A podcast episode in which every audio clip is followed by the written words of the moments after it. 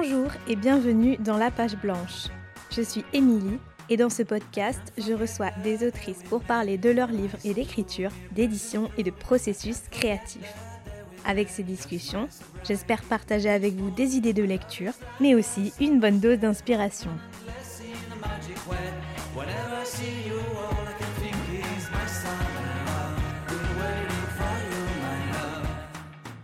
Aujourd'hui, je suis ravie d'accueillir Emmanuel Richard dans le podcast pour parler de Homme, son dernier roman paru aux éditions de l'Olivier.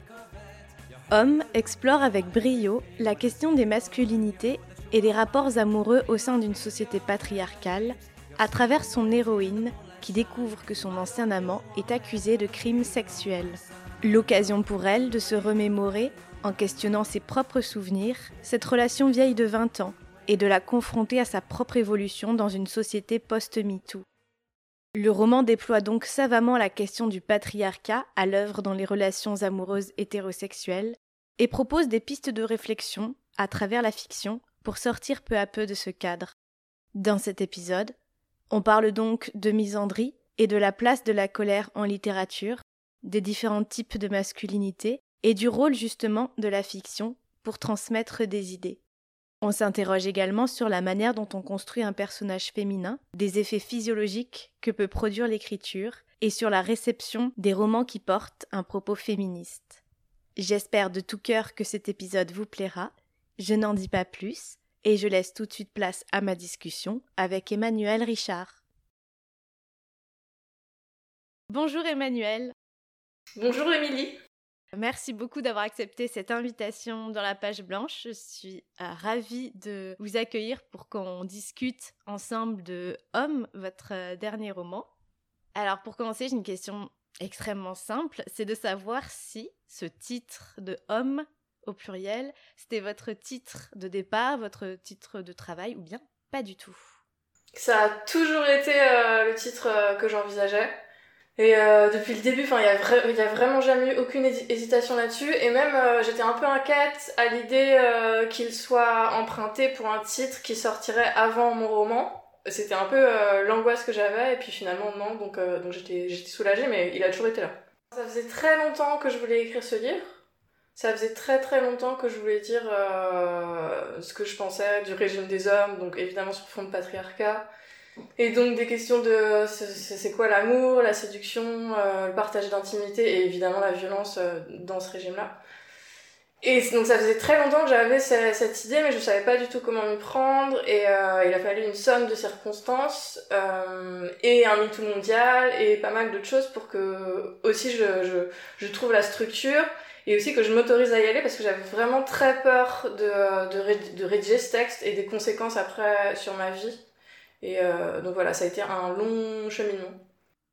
Je suis d'accord dans le sens où ça semble un long cheminement parce que tous ces sujets évoqués dans Homme, cette expérience de ce qu'est être une femme dans euh, un monde qui est régi socialement, politiquement par les hommes, euh, les relations hommes-femmes, les relations amoureuses, les relations hétérosexuelles, dans ce cadre-là, tous ce, ces thèmes-là, en fait, j'ai l'impression que c'était déjà en germe dans vos précédents livres.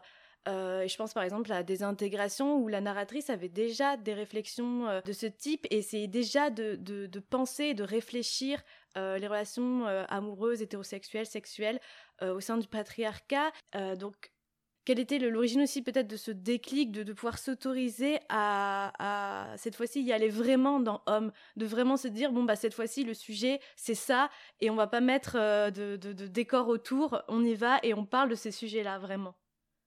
En fait, euh, bah, c'était un souhait et une envie que je portais depuis longtemps, mais il y a vraiment eu un truc au moment de MeToo. Quand MeToo arrive, moi j'ai 32 ans, et déjà à ce moment-là, j'en ai super marre, euh, vraiment une sorte de ras-le-bol euh, profond de comment ça se passe, moi, dans ma vie personnelle avec les hommes. Et il y a ce truc de MeToo qui arrive, et comme beaucoup de femmes, je pense que ça, ça a déclenché plein de, plein de choses en moi, et soulevé plein de, de, de questions et de, et de réflexions. Et euh, il y, a eu, y a eu aussi le, euh, un truc qui s'est passé avec le confinement. Alors là, je savais que j'allais faire ce livre, mais j'en étais encore euh, à la phase de, de, de, travail préparatoire. Et en fait, au, moment du confinement, moi j'étais complètement passée à côté d'Instagram et donc par ennui et pour combler un peu le vide, euh, je, suis tombée dans Instagram et euh, j'étais déjà inscrite mais j'y allais très peu. Et, euh, et en fait, ce moment-là, ça a vraiment été un moment, j'étais complètement passée à côté de, de la colère, de la très grande colère de la jeune génération. Et ça m'a permis de me connecter à cette colère-là et de me questionner sur plein de notions auxquelles j'avais jamais réfléchi et de me demander à chaque fois euh, si j'étais d'accord ou pas. Et donc, euh, je me suis abonnée à plein de comptes, euh, j'ai découvert toutes les militances et tous les activismes en ligne, et ça m'a, ça m'a passionné, j'ai trouvé ça incroyable. Ça m'a beaucoup apporté, et, et à, chaque fois, à chaque fois que je croisais une notion, je me demandais si, si, si, si j'étais d'accord ou pas. Par exemple, je sais pas, un truc tout simple comme la misandrie, je, je savais même pas, enfin, maintenant ça me paraît évident, mais je savais même pas ce que c'était. Et donc, par exemple, la misandrie, je me suis demandé si moi je l'étais, si j'étais en train de le devenir ou pas. Euh, après, si c'était une notion euh, qui était justifiée à un niveau individuel ou, ou alors à un niveau collectif, euh, ce qu'elle raconte, à quoi elle est réactionnelle. En fait, elle, est réactionnelle à une, à une, oppression. Donc, je suis passée aussi, enfin, à chaque, à chaque notion, il y avait une espèce de cheminement. Au début, c'était une notion que je rejetais et qui me faisait très très peur pour moi. J'avais très peur de devenir misant. Parce que je voulais pas tomber là-dedans, ça me paraissait la, la, la pire chose qui pouvait arriver.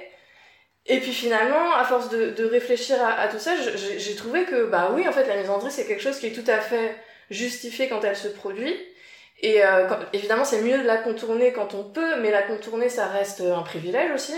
Et quand on l'éprouve, euh, bah finalement, elle est légitime et justifiée. Et ça a été comme ça pour plein de notions. Et pareil pour l'androphobie, finalement, moi, j'avais vraiment pour projet de faire un livre euh, extrêmement misant. Justement, quand, quand, quand j'étais dans le travail préparatoire, en même temps, je m'instruisais avec tous ces outils et toutes ces productions post-MeToo. Et j'étais vraiment de plus en plus en colère plus je m'instruisais. Et plus aussi je réfléchissais à mes propres expériences. Donc tout ça se croisait. Et donc quand j'étais dans ce travail de, préparation de, de, rédaction du roman, j'étais convaincue que j'allais faire un, texte extrêmement, extrêmement misandre et puis en fait, pas tant que ça, parce que je trouvais que euh, en me mettant à, à, écrire que ça, c'était pas juste, euh, ça fonctionnait pas spécialement dans mon économie narrative. Je trouvais que ça, c'était pas forcément juste avec cette voix-là de narratrice à 48 ans, parce qu'il y a aussi l'idée que la colère, c'est une émotion qui est peut-être plus du, côté d'une certaine euh, verdeur, et que même si on peut l'éprouver à tout âge, je trouvais que la voix de Lena Moss, très très en colère, ça fonctionnait pas forcément bien. Donc ça, par exemple, euh, moi j'avais 600 000 signes de notes euh, de, de, préparation, ce qui correspond à deux livres, donc c'est énorme. Et je pense qu'il y avait les trois quarts qui étaient de la pure colère.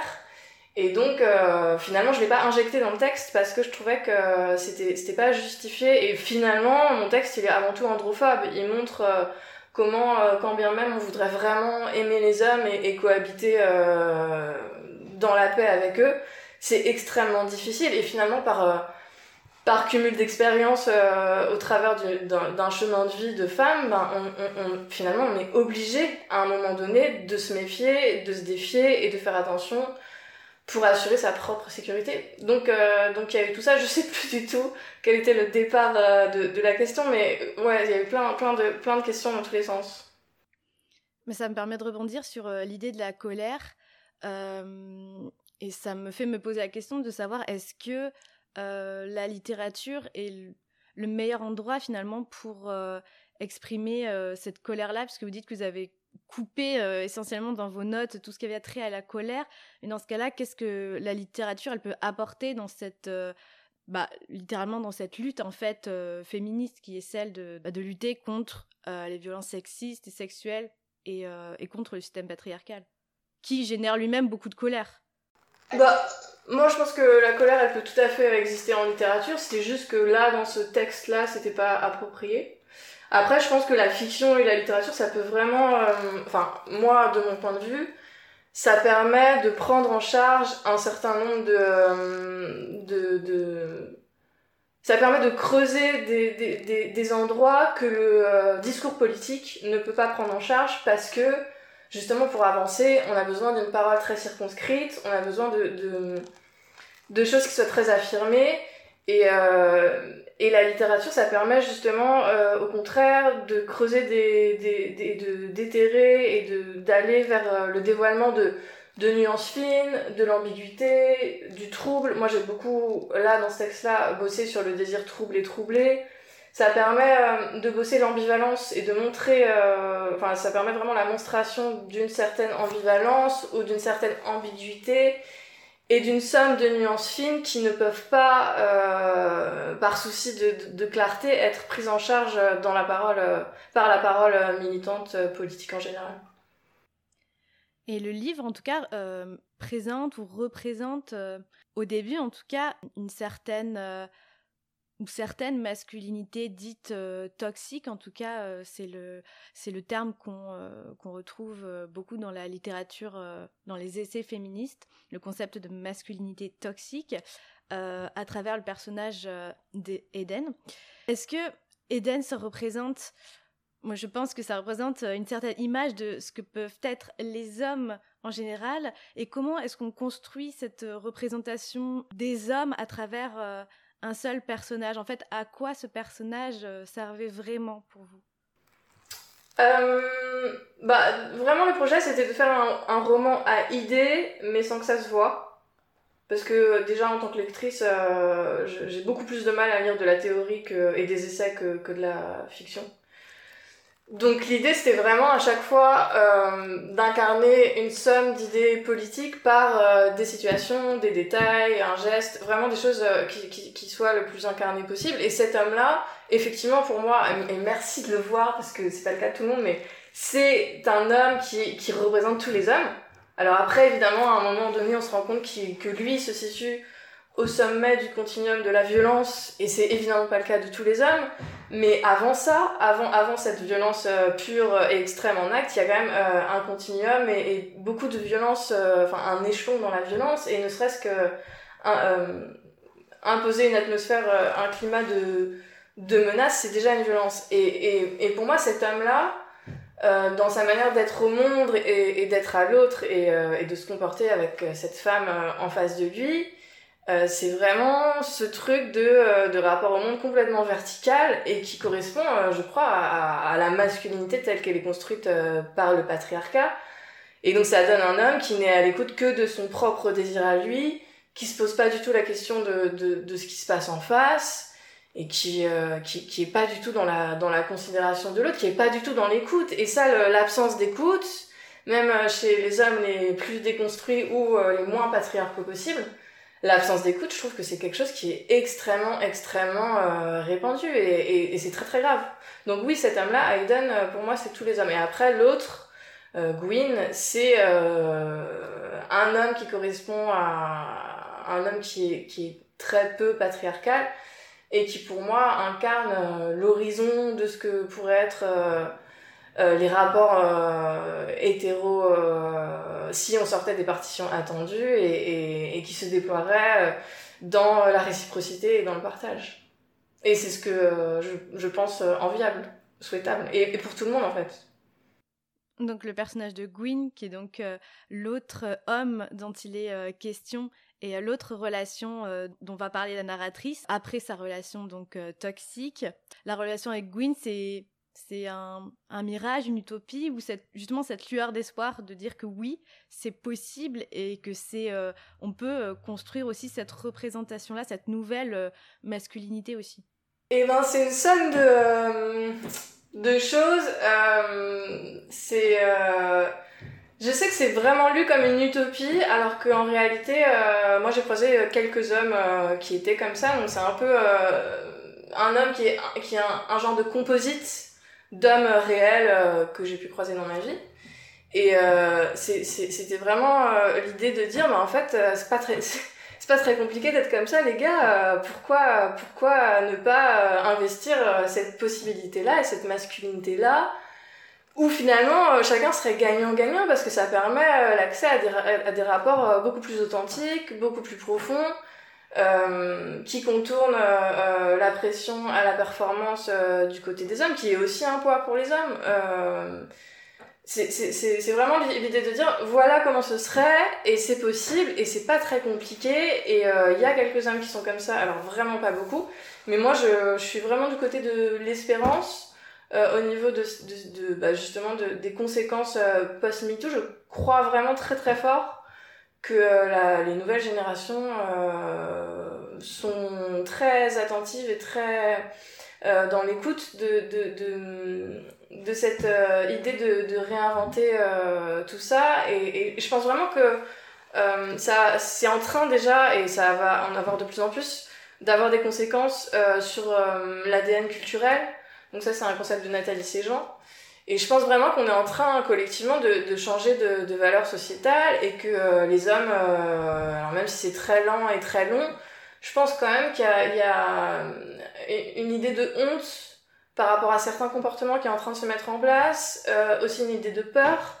Et ça, moi, je trouve ça très très bien, ça me paraît, ça me paraît absolument nécessaire, euh, malheureusement, mais en fait, les femmes ont essayé pendant très longtemps la douceur et, de se faire entendre, mais ça marchait pas, donc on était obligé d'en passer par la force.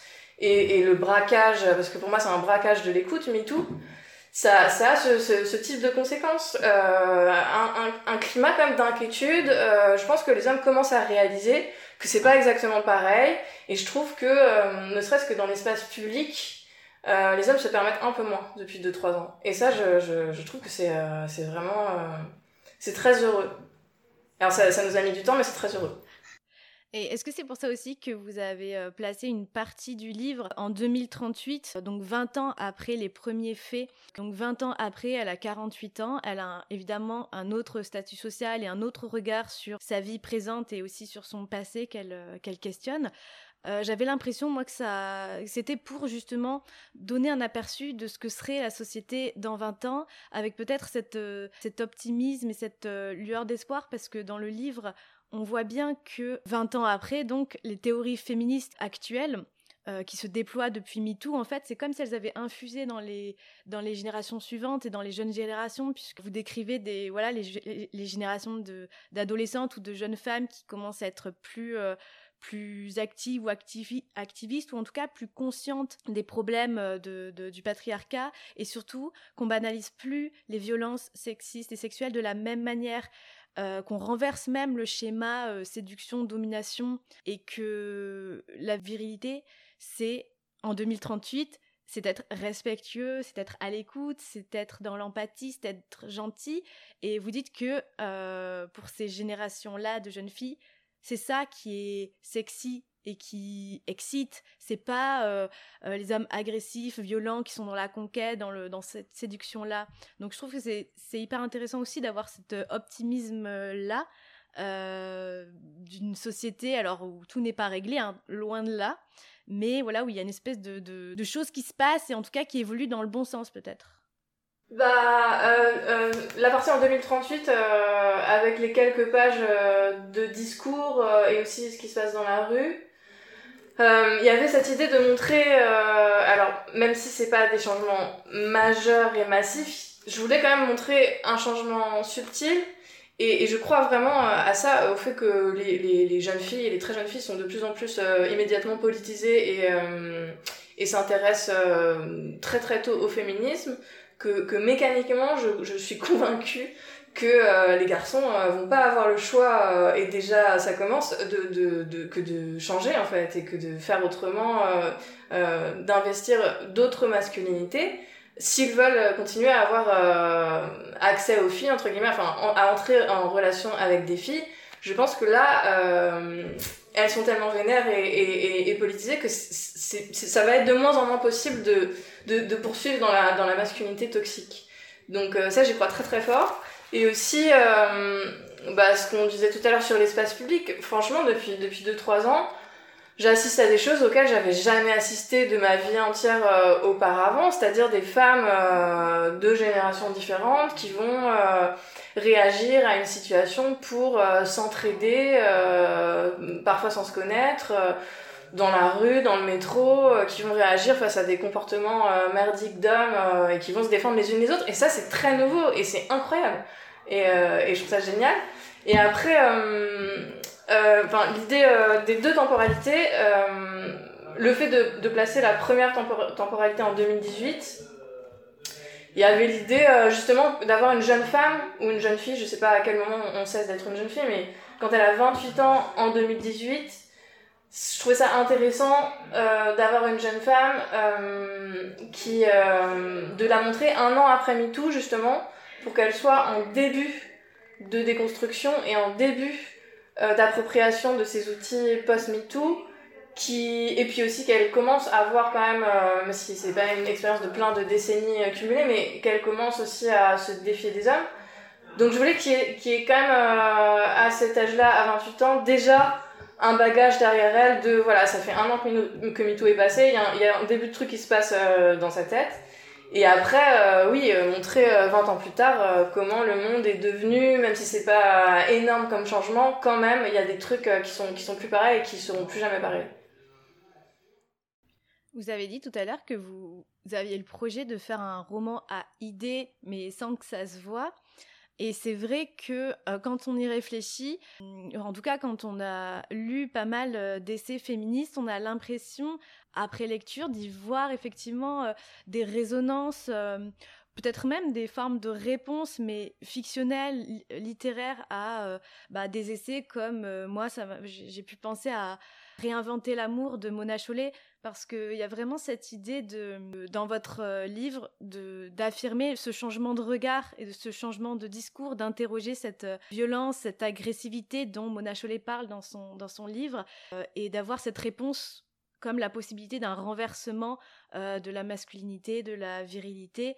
Et, et, je trouve ça extrêmement intéressant parce que c'est la fiction qui apporte cette réponse euh, voilà, ce n'est pas une question, c'est une réflexion. Euh, moi, je trouve que c'est plus. Euh, je trouve que la fiction, en tout cas sur moi, et j'ai l'impression sur pas mal de gens, parce que j'ai eu pas mal de retours dans ce sens, je trouve que c'est plus efficace de montrer vraiment des situations, encore une fois, le plus incarnées possible, des situations qui relèvent de l'ordinaire.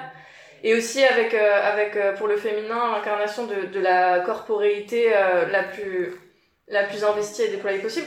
Moi, je trouve que c'est plus efficace pour transmettre euh, une idée finalement. Et, euh, et dans les retours que j'ai, euh, j'ai beaucoup de retours euh, d'hommes qui me disent euh, qui me disent que justement ce, cette lecture, elle les fait se poser beaucoup de questions et réfléchir et que ça ouvre pas mal de questions avec leur entourage et qu'ils sont très contents de ça. Et j'ai eu un retour il y a pas longtemps d'une alors là c'était une jeune femme qui me disait qu'elle avait laissé traîner le livre euh, après l'avoir lu et que son, son compagnon s'en était emparé et que euh, ça avait ouvert plein de discussions et de débats entre eux et que lui il était content parce que il, a, il lui avait dit que justement euh, la fiction ça lui avait permis de pas se sentir attaqué au contraire de, comment il aurait pu vivre son expérience de lecture ou, ou via un débat avec elle il lui a dit qu'en fait, il était beaucoup plus à l'écoute de, de, de, des idées véhiculées euh, par ce, par ce, par ce biais-là. Et moi, je, ouais, je crois très fort, euh, très fort à ça. Que il y a quelque chose de plus. Euh, c'est plus simple. Enfin, j'ai l'impression qu'on peut transmettre des choses plus simplement comme ça.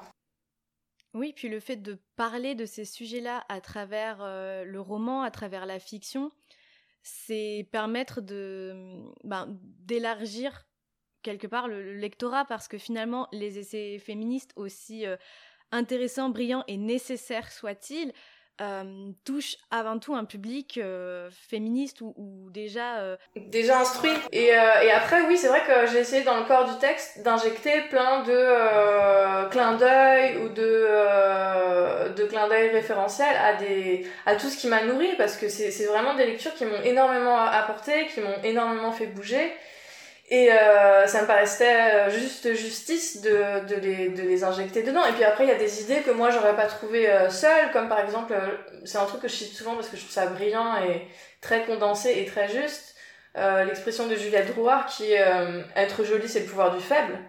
Mais en fait, c'est la condition féminine dans la société, c'est ça. le seul pouvoir qu'on a, c'est notre apparence. Et bah oui, à un moment, je montre Léna un jour de, de, de, de, réunion et elle va effectivement investir euh, son apparence euh, en y faisant très attention et être euh, au maximum dans la performance de la féminité attendue parce qu'elle doit incarner l'autorité et que ça passe, ça passe par là. Donc, donc voilà, il y avait l'idée vraiment d'injecter plein de choses qui moi m'ont fait bouger et, et, et, de rendre hommage à, à, à toutes ces générations parce qu'il y a aussi plein de générations de féministes c'est pas juste le, post-MeToo, il y a, en fait, je cite, je fais plein de clins d'œil à, plein de générations et ça me paraît important parce que finalement, un livre, c'est toujours, je sais plus qui dit ça d'ailleurs, mais c'est toujours, je crois que c'est Virginia Woolf, que c'est toujours le résultat d'une lignée de livres précédents et, et c'est le cas, évidemment.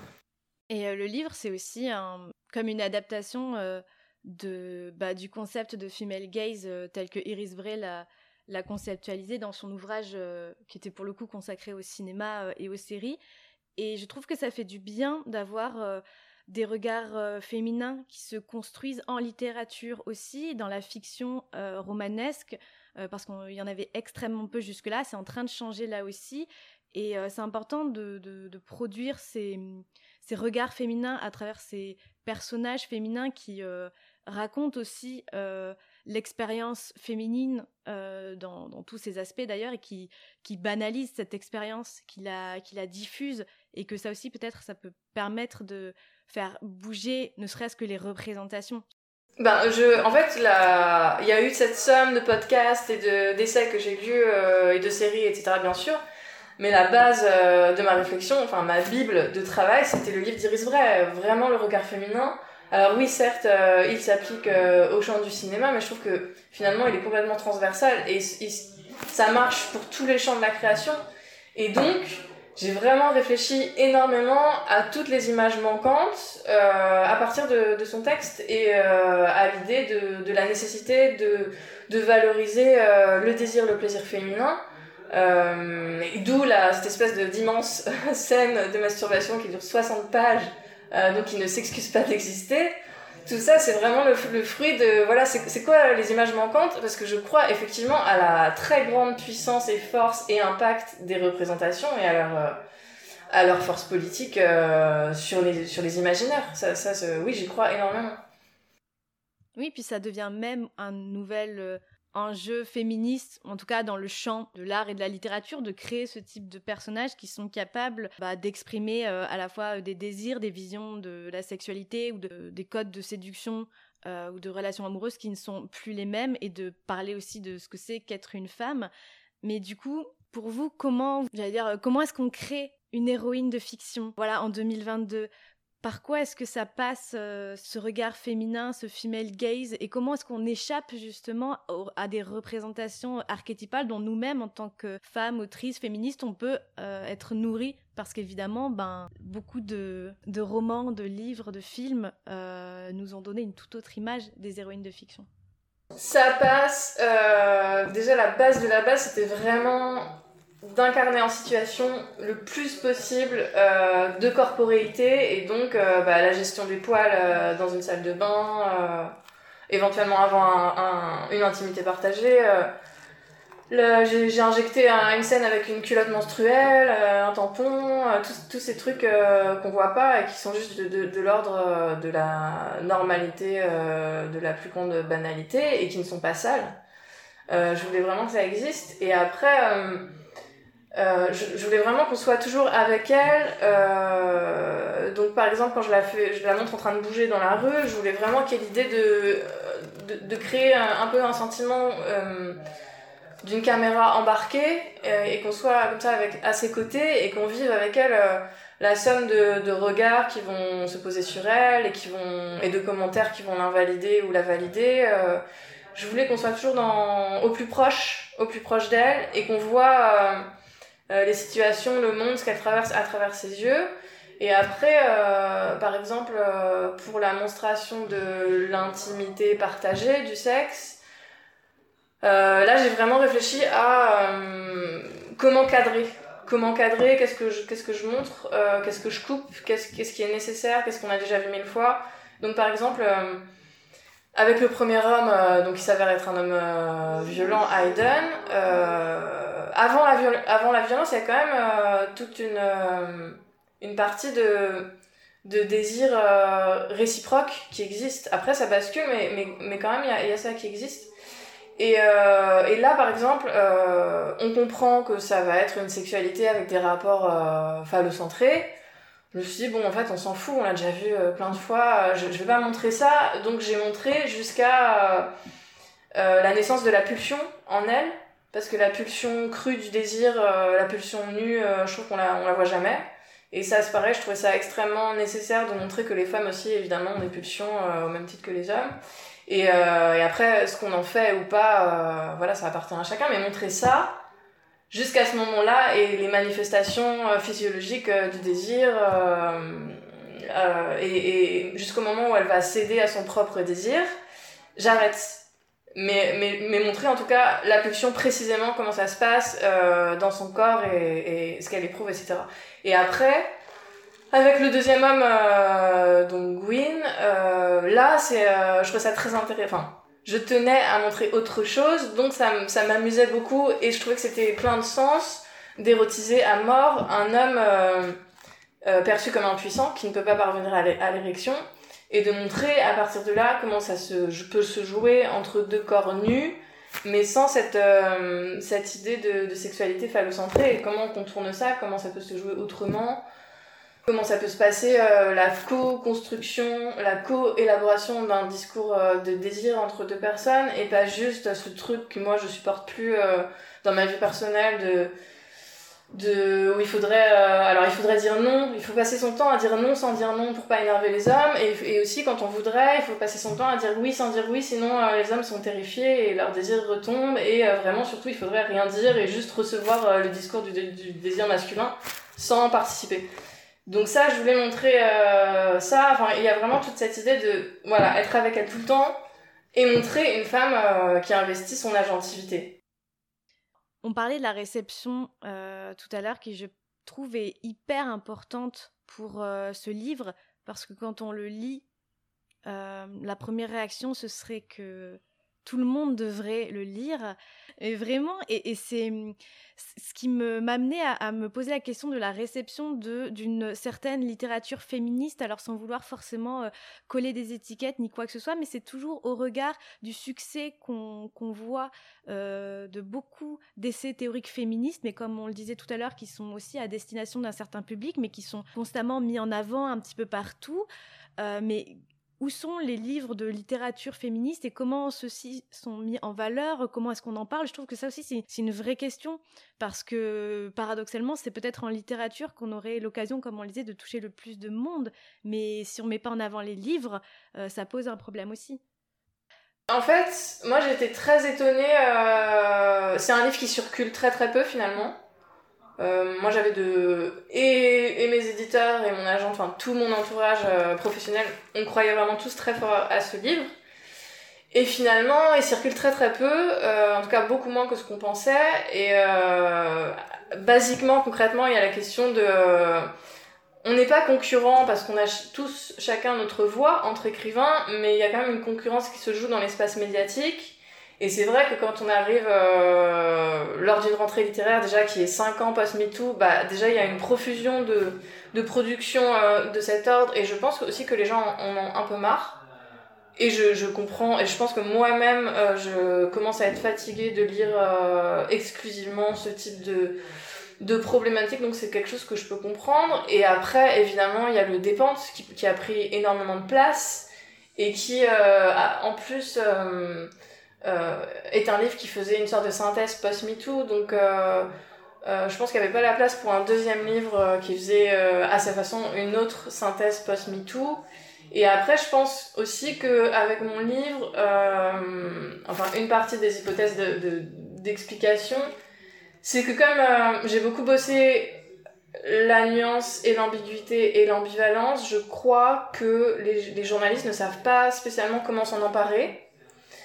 Et, je crois aussi que les femmes encore moins. Et les femmes féministes encore, encore moins. Et à mon grand étonnement, et vraiment à rebours de tout ce que j'avais anticipé, moi j'étais vraiment préparée, euh, comme il est un peu misandre, euh, et comme euh, il s'attaque quand même à la question du désir masculin, j'étais vraiment préparée à me prendre jusqu'à des raids masculinistes d'hommes en colère et très très furieux contre moi et contre le texte. En fait, ça se produit pas du tout. Et à mon étonnement, c'est plutôt. Euh... Alors, il y a quand même quelques femmes qui sont des soutiens, mais c'est plutôt les hommes qui, qui, qui, soutiennent et qui portent ce texte. Et hum, ça, vraiment, je l'avais pas du tout anticipé. Et, euh, et, et, alors, il y a un journaliste qui m'a qui m'a dit ça, et je pense qu'il a pas tort euh, dans les explications à ça. Et là, ça me fait me dire que j'ai peut-être raté un truc. Euh, ça me rend un peu triste c'est que selon lui, les hommes s'identifieraient au personnage positif sans, sans se questionner sur ce que raconte l'autre de d'eux-mêmes et de leur masculinité, alors que vraiment alors que ce personnage ne fait pas écho à beaucoup d'hommes qu'on puisse connaître. Mais je pense que le fait que euh, ouais, ce soit vachement soutenu par euh, des hommes, euh, malheureusement, je pense que. Alors, pas tous, hein, mais je pense que c'est pas faux hein, comme piste. Et donc, c'est un, peu, c'est un peu chiant. Mais, mais quand même, bon, c'est vrai qu'il circule pas autant que ce qu'on espérait, mais je trouve. En fait, moi, je pense que c'est un livre qui va avoir une vie sur un temps long parce que je, je, je, vois quand même les, les, les retours que j'ai et, et, les réactions euh, à la fois des libraires et de pas mal de, de lecteurs euh, RIS qui m'écrivent. J'ai vraiment l'impression que c'est un texte qui travaille en profondeur, euh, que c'est une expérience de lecture qui travaille en profondeur et que euh, les gens en, en, gardent quelque chose et que euh, ça les amène à, discuter beaucoup avec des gens autour d'eux. Donc je voilà, c'est, c'est, je pense que ça va, ça va se faire peut-être lentement, mais que c'est un texte qui, je crois, restera peut-être un moment là. Et est-ce que ce livre, en fin de compte, il a été plus dur à écrire que vos précédents romans, ou pas particulièrement, même si euh, l'approche pouvait être différente Ce qui m'amène à glisser vers la question aussi de comment est-ce que vous travaillez, vous, en tant qu'autrice, euh, dans, euh, dans l'écriture, dans, dans, le process de création? Comment ça se passe pour vous? Et est-ce que pour Homme, c'était plus difficile euh, qu'avant ou pas? C'était l'expérience d'écriture la plus difficile de toute ma vie entière. Mais vraiment, c'était déjà, j'avais jamais autant bossé pour en amont pour préparer un livre. D'habitude, le travail préparatoire il dure deux fois moins longtemps. Là, ça a vraiment été très très énorme. Et surtout, euh, émotionnellement, c'était compliqué. Euh, et j'ai vraiment eu des manifestations euh, de somatisation que j'avais jamais, euh, j'avais jamais somatisé en écrivant. Et là, ça a été le cas. Euh, il y a eu à peu près dix mois d'écriture pure après le travail de, de préparation. Et, et c'était très, très surprenant, mais à partir du moment où je me suis mise à écrire, à commencer à rédiger, j'avais un poids vraiment sur les épaules et dans le dos, j'avais vraiment des douleurs euh, présentes et qui se mettaient à devenir encore plus présentes à la seconde où je me mettais à mon bureau pour travailler. J'avais des, j'ai eu plein de trucs, j'ai eu de l'acné, alors ça faisait des années que j'avais plus d'acné, mais, mais vraiment c'était incroyable. Et euh, donc ça, je trouve ça très intéressant. Et aussi, par exemple, quand j'ai écrit la scène euh, d'étranglement, euh, j'ai commencé à la rédiger un jour, je crois que c'était un vendredi, et le lendemain, samedi, je me suis réveillée, j'avais un torticolis comme j'avais, j'avais jamais eu de torticolis, et là j'avais un énorme torticolis qui m'a duré quelques jours. Enfin, j'ai, en fait, j'ai l'impression que mon corps a somatisé la somme de mes violences de genre en écrivant. Donc ça, c'était assez impressionnant et, très intéressant dans ce que ça racontait et comment le corps parlait. Et, euh, et après, euh, ce que je disais tout à l'heure, j'avais vraiment très très peur et aussi de perdre quelque chose euh, en écrivant ce texte, et d'ailleurs c'est le cas. mais en fait, je pense que c'était à la moitié de, de, du, temps de rédaction j'ai arrêté d'avoir peur. Et ça s'est un peu renversé dans ma tête et je me suis dit que euh, ce dont j'avais peur et ce que j'avais peur de perdre, finalement, ça allait être euh, un peu ma solution euh, dans ma problématique personnelle avec les hommes notamment. Et donc, il y a un moment, j'ai vraiment arrêté d'avoir peur et, et je pense finalement que ce livre-là, pour moi, il est très important et c'était nécessaire qu'il existe. J'ai vraiment l'impression de devenir à la fois une écrivaine adulte et une femme adulte en le, en le fabriquant et de me sentir beaucoup plus centrée et beaucoup je sais pas beaucoup plus plus une somme de choses après l'avoir fait comme si c'était vraiment euh, un genre de, de tournant ce texte. Donc c'est vraiment ça a été vraiment une expérience extrêmement particulière à écrire. Je pense que c'était vraiment à plein d'égards euh, aussi bien littéraire que euh, dans ma vie personnelle qu'il y avait vraiment l'idée d'une prise de pouvoir. Et, euh, et je vois déjà les effets, euh, enfin un début d'effet, et, euh, et, je, trouve ça, je trouve ça génial en fait. Finalement, la, manière dont, dont la vie agit sur l'écriture et, inversement, euh, dont l'écriture agit sur la, sur la vie. En tout cas, moi, avec la littérature très particulière, où j'engage toujours quand même un matériau très personnel, je trouve que ça provoque des effets qui, qui, me sont très précieux finalement. Et ces effets, c'est quoi? C'est de la confiance, de la légitimité ou une, plus grande liberté peut-être à, écrire? Euh, ben, D'un point de vue strictement littéraire, euh, je pense que même si je me suis jamais trop censurée ni préoccupée de la réception, j'avais quand même peur euh, d'ajouter de la peur euh, dans mes relations avec les hommes, puisque je, depuis dix ans, euh, depuis la seconde où, je suis devenue écrivaine de manière publique euh, avec mon premier roman à l'Olivier, c'est devenu extrêmement compliqué. Il y a vraiment un truc de peur je pense qu'en fait, être une femme avec une voix publique et, aussi le fait de bosser sur l'intime, c'est, ça effraie pas mal d'hommes. Et donc, je me disais que si je faisais ce texte-là avec cette charge sexuelle-là, il y avait aussi l'idée, euh, je parlais tout à l'heure de, de, du fait de, je savais que j'allais perdre quelque chose, et en l'occurrence, c'est ma pureté. C'est très important la pureté pour plaire aux hommes, et donc je savais qu'avec ce texte-là, ça allait impliquer ça.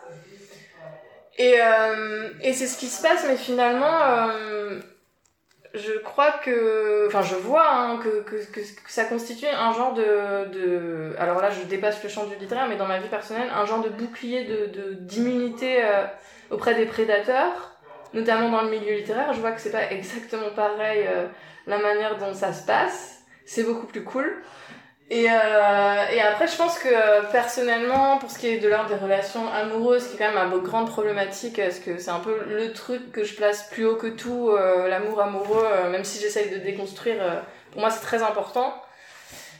Et c'est vraiment une grosse problématique depuis dix ans, mais j'ai l'impression que même ça, il y a un truc qui, qui, qui se joue dans, dans un sens heureux, et que finalement ce texte-là, encore plus que, que les autres, euh, c'est un texte qui fait du tri et qui fait gagner du temps au sens où c'est vraiment c'était déjà le cas avec les autres mais vraiment là c'est manifeste c'est un révélateur euh, accéléré de, de, sexisme et d'hommes euh, sexistes et machos. Enfin je veux dire les, les mecs qui lisent ce livre là ça, ça révèle euh, instantanément leur leur et leur rapport à leur propre masculinité et leur rapport aux femmes. Et finalement c'est assez génial. C'est très cool.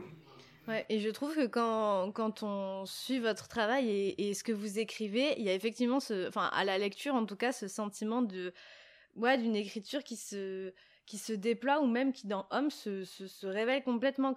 Et ça m'amène à ma dernière question, qui a en lien un petit peu avec cette question des peurs ou des, des doutes dans l'écriture, c'est de savoir s'il vous arrive d'être confronté ou d'avoir été confronté à la page blanche. Euh, que ce soit de manière temporaire ou pour des longues périodes, est-ce que vous avez déjà eu affaire à la page blanche? Euh, En fait, non, parce que euh, moi j'écris que quand j'ai un, un texte, enfin que quand il y a une nécessité de texte à écrire. Je, pas, je, je fais pas part, du tout partie des écrivains euh, qui prennent des notes euh, tous les jours et qui sont dans une pratique. Si j'ai rien à dire, j'écris pas. Si j'ai pas de texte à préparer, je, je, je prends pas de notes. Enfin, vraiment, je, j'aime bien justement l'alternance de périodes où j'y pense, enfin, où je suis le moins possible là-dedans et où je coupe et où, je, où justement je suis dans un truc euh, d'expérience concrète, ancrée de la vie tangible, réelle, avec des périodes où je suis où je ne pense qu'à ça et il euh, y a vraiment que le roman qui existe ou le texte qui existe. Donc euh, donc maintenant il y a vraiment l'idée euh, d'alternance et de moments où je coupe et euh, un roman finalement chez moi c'est le fruit d'une obsession totale. Et donc quand l'obsession elle devient vraiment trop grande et envahissante euh, l'écriture ça ça travaille aussi tout seul en soi. Et donc quand l'obsession elle, elle, commence à déborder, là je sais qu'il faut que je me mette à, fabriquer un texte. Et, euh, donc il n'y a pas de page blanche puisque justement j'ai cette espèce de, de trop plein à, gérer. Il faut que j'en fasse un truc, il faut que je le transforme en un truc. Et donc euh, c'est pas un truc que, que, que je connais euh, du tout. Eh ben, merci beaucoup euh, Emmanuel. J'espère qu'on aura donné envie de lire Homme. Euh, sinon je n'aurais de cesse de le recommander euh, partout. Euh, merci beaucoup pour cette discussion. J'étais très heureuse euh, de vous recevoir, de vous écouter euh, défendre ce texte qui, je crois, est important. Donc, merci infiniment. Ben, merci à vous, euh, Émilie, pour vos questions. Euh, j'ai trouvé ça super, euh, super intéressant tout le temps, donc merci beaucoup.